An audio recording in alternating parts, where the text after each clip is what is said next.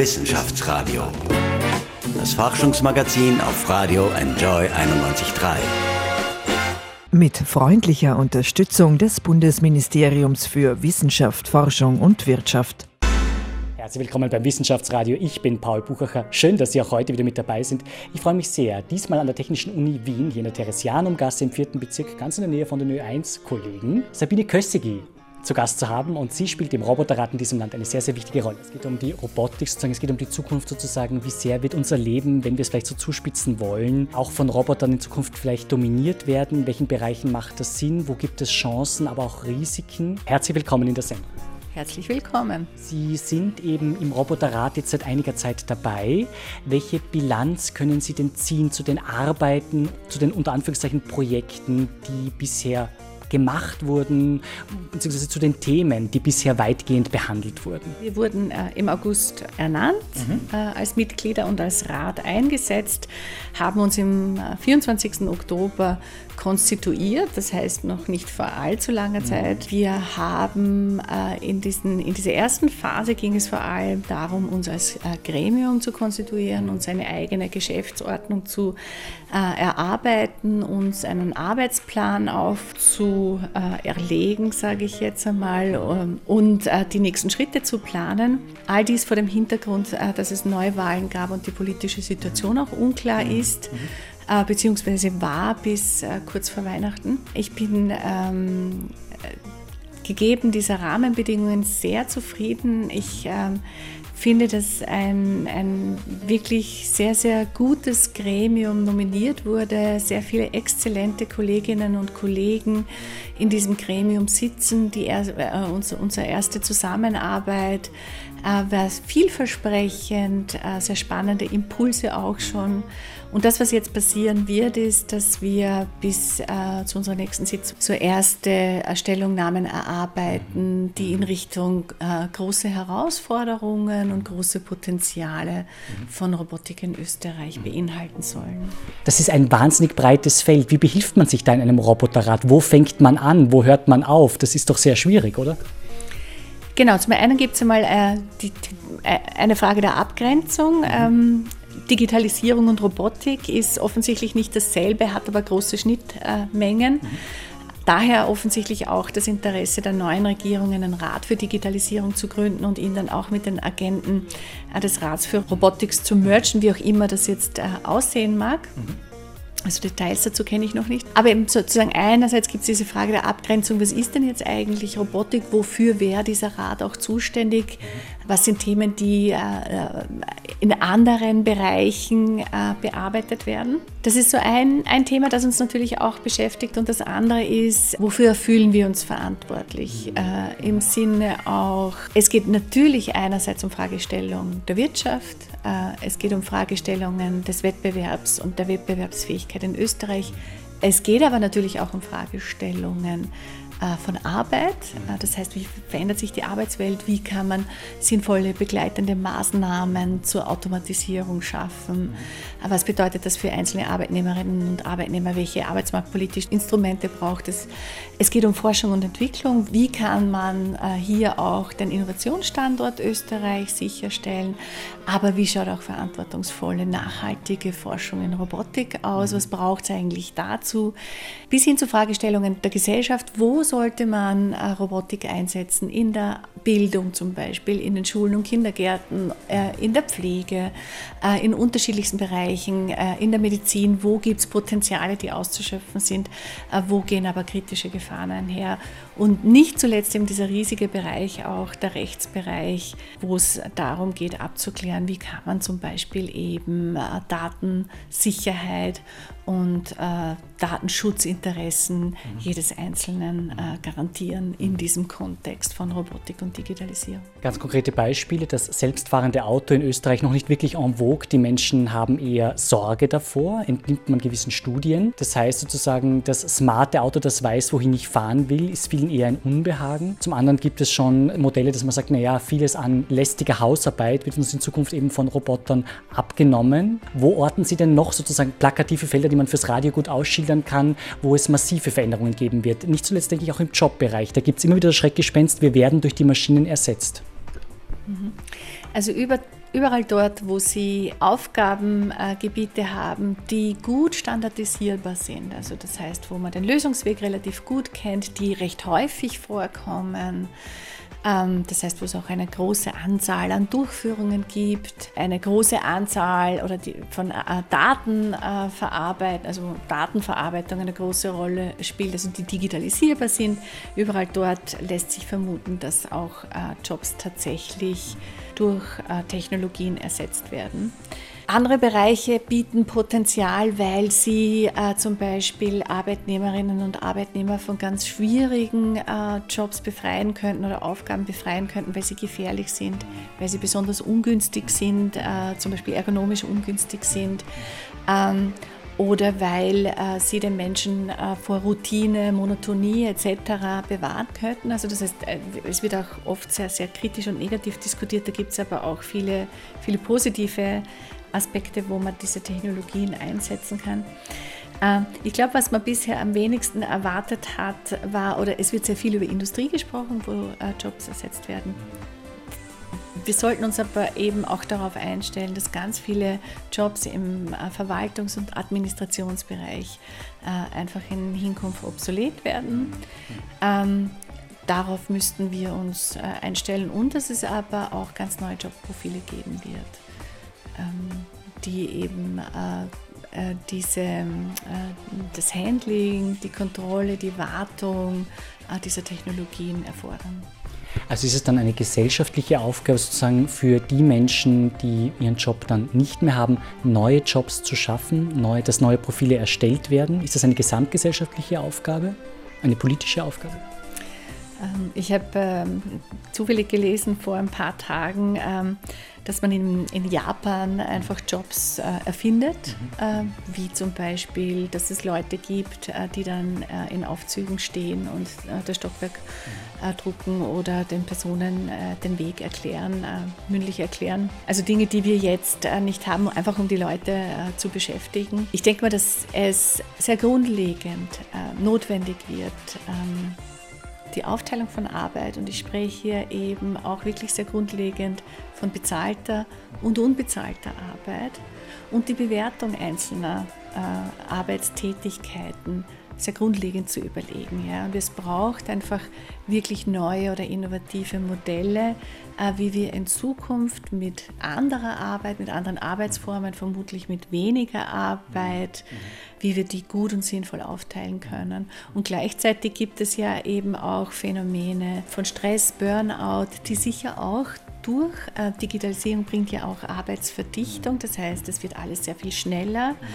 Äh, es passiert alles sehr viel schneller. Es, äh, Menschen sind 24 Stunden, sieben Tage der Woche erreichbar. Das heißt, da, da kommt es auch zum erhöhten Arbeitsdruck, zur Arbeitsverdichtung. Das heißt, wir sehen auch durchaus kritische Phänomene von Digitalisierung und von Automatisierung, von diesen Veränderungsprozessen in der Arbeit. Und daher denke ich, bedarf es sozusagen eines grundlegenden neuen Denkens, wie verteilen wir Arbeit in Zukunft, wie verteilen wir bezahlte, wie verteilen wir unbezahlte Arbeit, welche Lebensmodelle gibt es, welche Qualifikationen brauchen wir, in welche Bereiche wollen wir eigentlich automatisieren, wollen wir überall automatisieren. Mhm welche Bedeutung haben dann zum Beispiel Kompetenzen und Fähigkeiten, die insbesondere Menschen haben, wie soziale Fähigkeiten, auch in Jobs. Also wenn wir jetzt, ein Bereich, der ja oft diskutiert wird, ist ja der Pflegebereich. Ja? Äh, und dort nimmt man zum Beispiel wahr, dass die Menschen sich sehr wohl wünschen, im Alter oder im Bedarfsfall, im Krankheitsfall von äh, Menschen gepflegt und umsorgt zu werden, ja, weil die einfach, wenn man äh, Empathie, äh, Fürsorge Menschen eben zutraut äh, und Maschinen das nicht können. Und die Fragestellung ist hier sozusagen durchaus auch ein gesellschaftliches, kulturelles Modell zu entwickeln, wo man sagt, das wollen wir, dort wollen wir hin und das wollen wir nicht. Also große Herausforderungen. Aber können wir uns das im kleinen Österreich, im weltpolitisch kleinen Österreich überhaupt aussuchen oder müssen wir nicht eigentlich eh ständig den Trends folgen, weil wir einfach wettbewerbsfähig sein müssen? Da ist doch eine große Schere oder zwischen sozusagen, was sollte sein, äh, aber auf der anderen Seite sozusagen, was alles sein muss, weil man sonst den Anschluss verliert. Wie sehen Sie diese Diskrepanz? Das ist eine Herausforderung, die zu bewältigen ist, also äh, das ist schon klar. Ähm, aber nicht zuletzt in der Gentechnologie, nicht zuletzt in der Umwelttechnologie hat Österreich gezeigt, dass man da durchaus auch eine Vorreiterrolle spielen kann, da auch innovative Technologien entwickeln kann, äh, die uns konkurrenzfähig machen und gleichzeitig äh, nicht auf nachhaltige Ziele zu vergessen und gesellschaftliche Wertvorstellungen zu vergessen. Also davon bin ich überzeugt, dass das nicht notwendigerweise ein Widerspruch ist. Und was ich jetzt auch schon bemerke, Österreich ist ja mit diesem Rat für Robotik äh, durchaus ein, in der Europäischen Union ein Vorreiterland. Und es gibt äh, großes Interesse auch von anderen Ländern, also jetzt zum Beispiel von der Schweiz, aber auch äh, von anderen europäischen Ländern. Es äh, gibt ähm, einfach Anfragen auch dazu, welche Erfahrungen gibt es mit dem Rat für Robotik. Dazu ist es noch ein bisschen zu früh, da schon sehr über vertiefte Erfahrungen zu sprechen. Aber man nimmt das äh, sehr wohlwollend zur Kenntnis, äh, dass Österreich hier diesen Weg geht. Und ich denke auch, dass das ein ganz notwendiger Schritt ist, sich sehr proaktiv mit diesen Herausforderungen auseinanderzusetzen. Und ich finde, das ist eigentlich eine sehr umsichtige Entscheidung gewesen. Wissenschaftsradio, das Forschungsmagazin der FH Wien der WKW. Welche Herausforderungen orten Sie denn vielleicht, wenn Sie zwei, drei Beispiele nennen, im Bereich der Digitalisierung? Man hat das Gefühl, es wird alles veräppt sozusagen. Es findet fast alles auf dem Smartphone statt. Die jungen Leute hängen ja auch fast nur mehr am Smartphone und in Gruppen wie WhatsApp zum Beispiel. Ist das die Zukunft oder gibt es schon wieder so Backlashes, so wieder Rückentwicklungen zum analogen Leben, zum realen Leben, weil die Sehnsucht der Menschen nach dem Echten ja doch auch immer da ist? Ich glaube, wir waren alle oder ein Stück weit waren viele überrascht von den Auswirkungen der Digitalisierung. Viel verstehen wir auch noch nicht. Mhm. Ja. Äh, aber also, was es, mit uns macht. Was es mit uns gemacht was, macht, was es auch für die Gesellschaft bedeutet, mhm. was es für den Einzelnen bedeutet.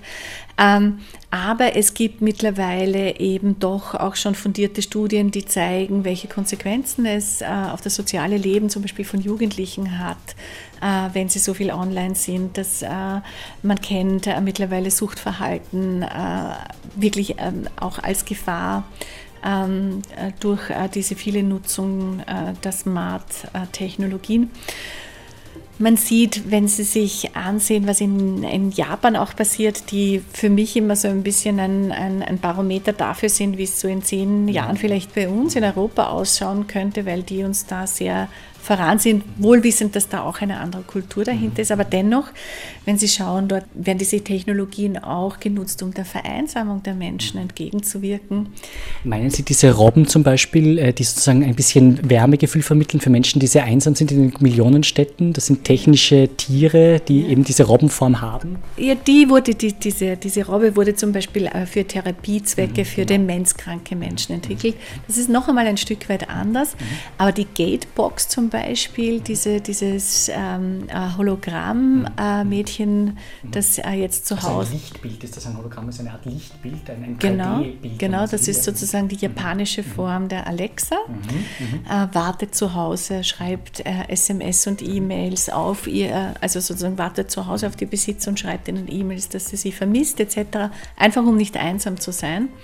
Wenn man sich das ansieht, könnte man äh, schon denken, ist das wirklich unsere Antwort darauf, dass Menschen vereinsamen? Äh, ist das das, was wir wollen oder gilt es nicht da auch dann wirklich systematisch ähm, entgegenzuwirken? Das heißt, äh, um ihre, auf Ihre Frage zurückzukommen, ja, ich glaube, dass dieses Bewusstsein nach und nach auch kommt. Es äh, gibt auch in der Wissenschaft äh, immer mehr Publikationen dazu, die sich äh, eben auch aus äh, ethischer, gesellschaftspolitischer, gesellschaftskultureller Perspektive diesen Themen äh, kritisch zuwenden, aber durchaus konstruktiv kritisch, also nicht als Technologieverweigerer oder Verweigerin, sondern eben mit wichtigen Fragestellungen und da formiert sich gerade äh, eben eh auch in der Wissenschaft so etwas wie Responsible Science. Mhm. Äh, also verantwortliche Wissenschaft. Welche genau, Verantwortung hat Wissenschaft? Bereits in der Entwicklung dieser Technologien mhm. und was muss da eigentlich auch mitgedacht werden? Mhm.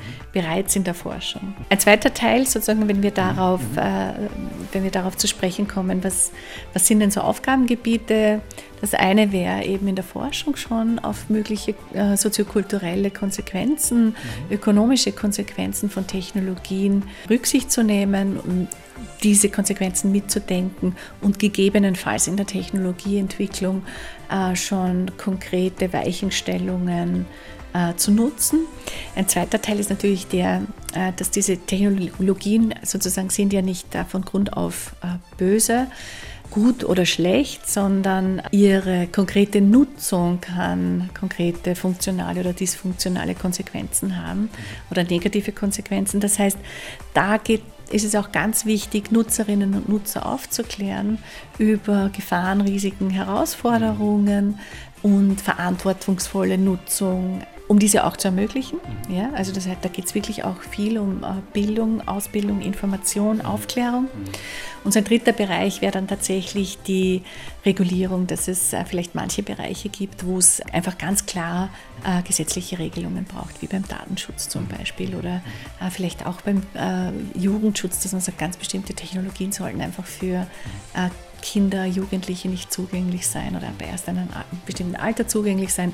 Oder wie äh, manche Technologien sollten definitiv nicht in Österreich erlaubt sein, etc.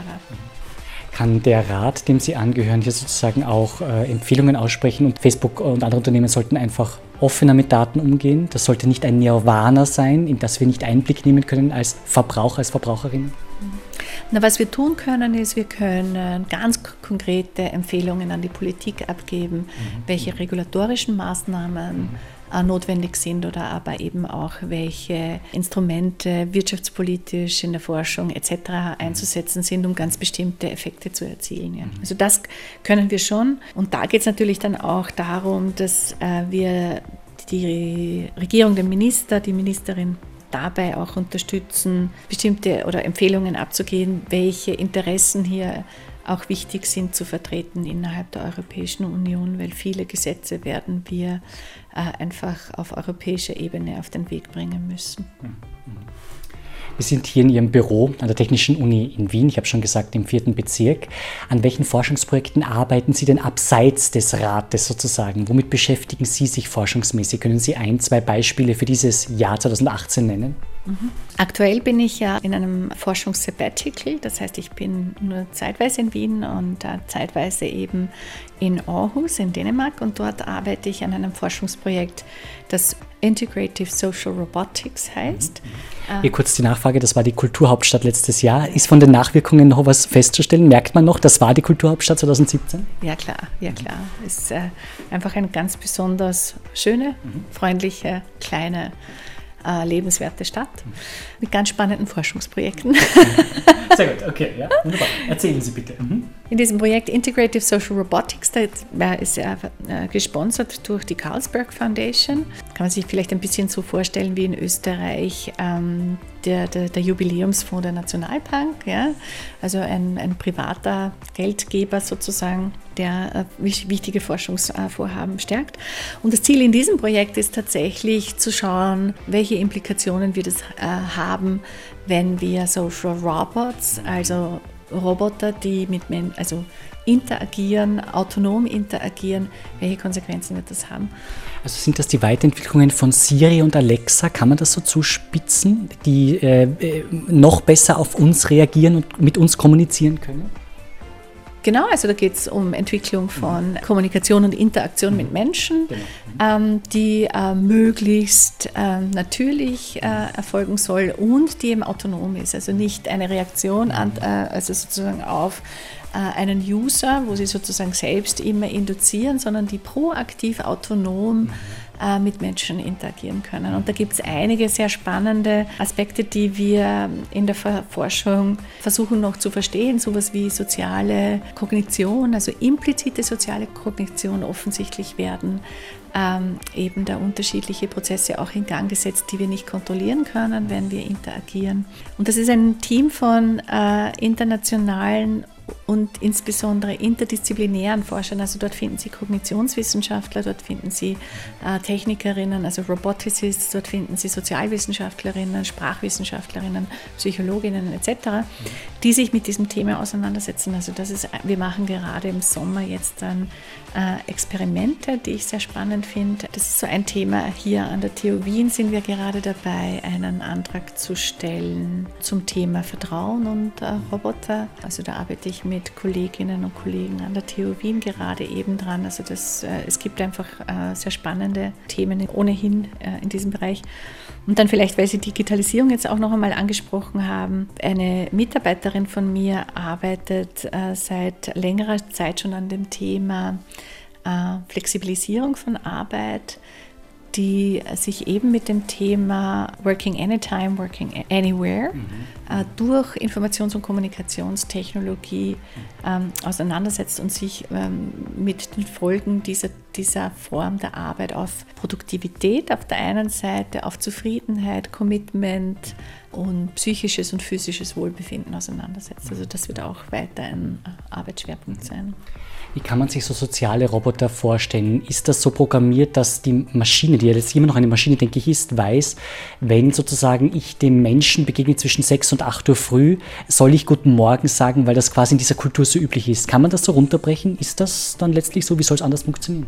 Ja, und wenn äh, ich dieser, also wenn ich als Maschine diesem äh, Menschen begegne und ich äh, frage, wie geht's dir heute? Und diese Person sagt, habe heute schlecht geschlafen, dann soll ich äh, tunlichst auch äh, diese Antwort nicht ignorieren, sondern eine passende Antwort darauf finden. Und genau da äh, sehen wir auch schon die Schwierigkeit, wie äh, soll ein Roboter zum Beispiel eine zynische Antwort, na super geht's mir heute, interpretieren. Mhm. Richtig interpretieren. Mhm. Als Mensch würde ich äh, vermutlich über Gesichtsausdruck, mhm. Intonation, Gestik, äh, über den Kontext auch ähm, würde ich verstehen vielleicht, was diese Person jetzt meint. Ja? Ähm, ein Roboter könnte oder einem Roboter zu lehren, wie diese zynische Antwort zu interpretieren ist und wie eine angemessene Reaktion darauf auch sein könnte, so dass sie als äh, angemessen vom Interaktionspartner erlebt wird oder als angenehm erlebt wird, äh, das sind eben die Riesenherausforderungen.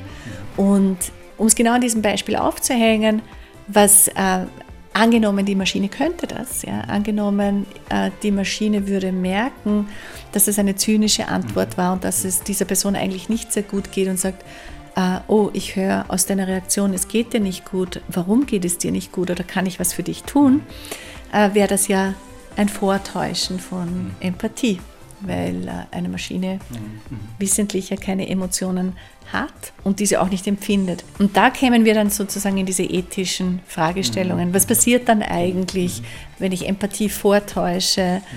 Was passiert im Interaktionspartner? Wie reagieren Menschen drauf? Was tun sie, wenn sie eine Beziehung dann äh, zu dieser Maschine aufbauen? Was heißt das dann für uns alle? Also sehr spannend, launiger Nachsatz hier, vor allem in Österreich. Wahrscheinlich muss man sich das sehr genau anschauen, wie man das macht, denn die Österreicher neigen eher zu Sarkasmus und Ironie, gerade hier in Wien. Also werden wir schauen, was da die Zukunft noch bringt. Wissenschaftsradio. Forschung einfach erklärt. Präsentiert von der Fachhochschule Wien der WKW auf Radio Enjoy 91.3. Bedroht künstliche Intelligenz die Menschheit oder wird sie unser Leben verbessern? Willkommen zurück im Wissenschaftsradio. Mein Name ist Michel Mehle. Ein neuer Film aus Wien prüft, wie eine Welt aussehen könnte, in der eine künstliche Intelligenz auf uns alle aufpasst.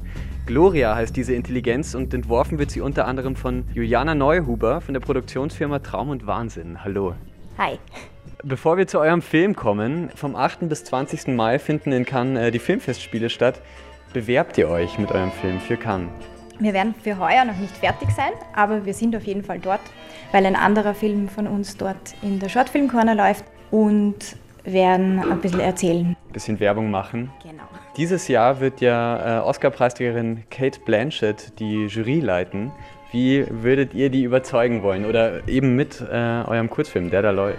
Also unser Fotograf hat die Kate Blanchett voriges, vor zwei Jahren für ein Magazin ähm, fotografiert und er hat gesagt, das war das erste Mal, wo er so richtig nervös gewesen ist und sie ist einfach extremst cool.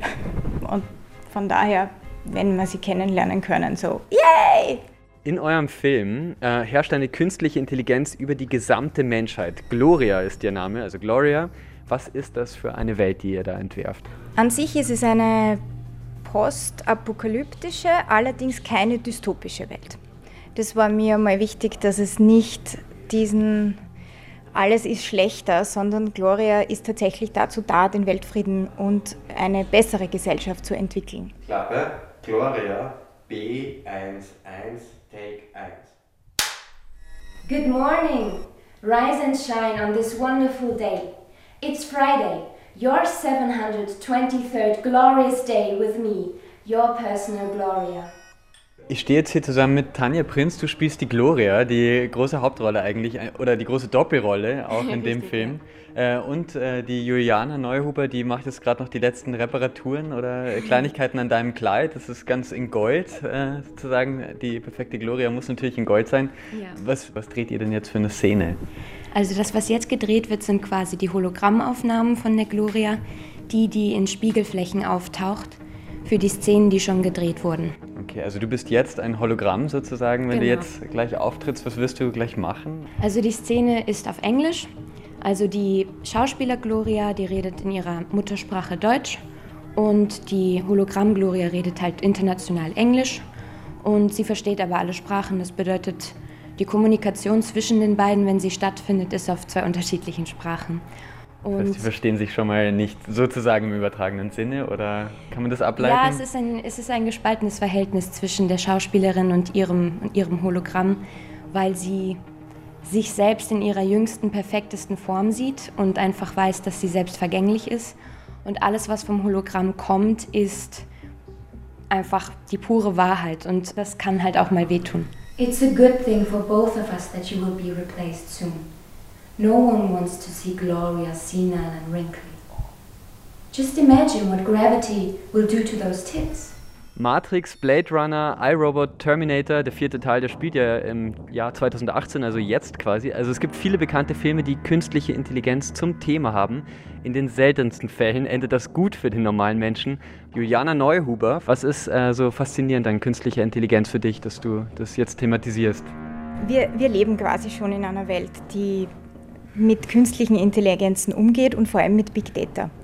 Und das, was unsere Gloria macht, ist einfach Big Data Analyse und aufgrund dessen wird sie fast so etwas wie ein Wahrsagecomputer. Your first appointment is with your manager at 10:30. I hope you slept well. You look a bit pale today. We should switch you back to the old sleeping pills. Don't you worry. I will always be there for you. Ein spannendes Filmprojekt zum Thema künstliche Intelligenz steht in Wien in den Startlöchern. Noch vor dem Sommer soll der Film abgedreht sein und dann, ab nächstem Jahr, könnte man den Film mit dem Arbeitstitel Glorious Days sehen, vielleicht in Cannes. Und damit zurück ins Wissenschaftsradio.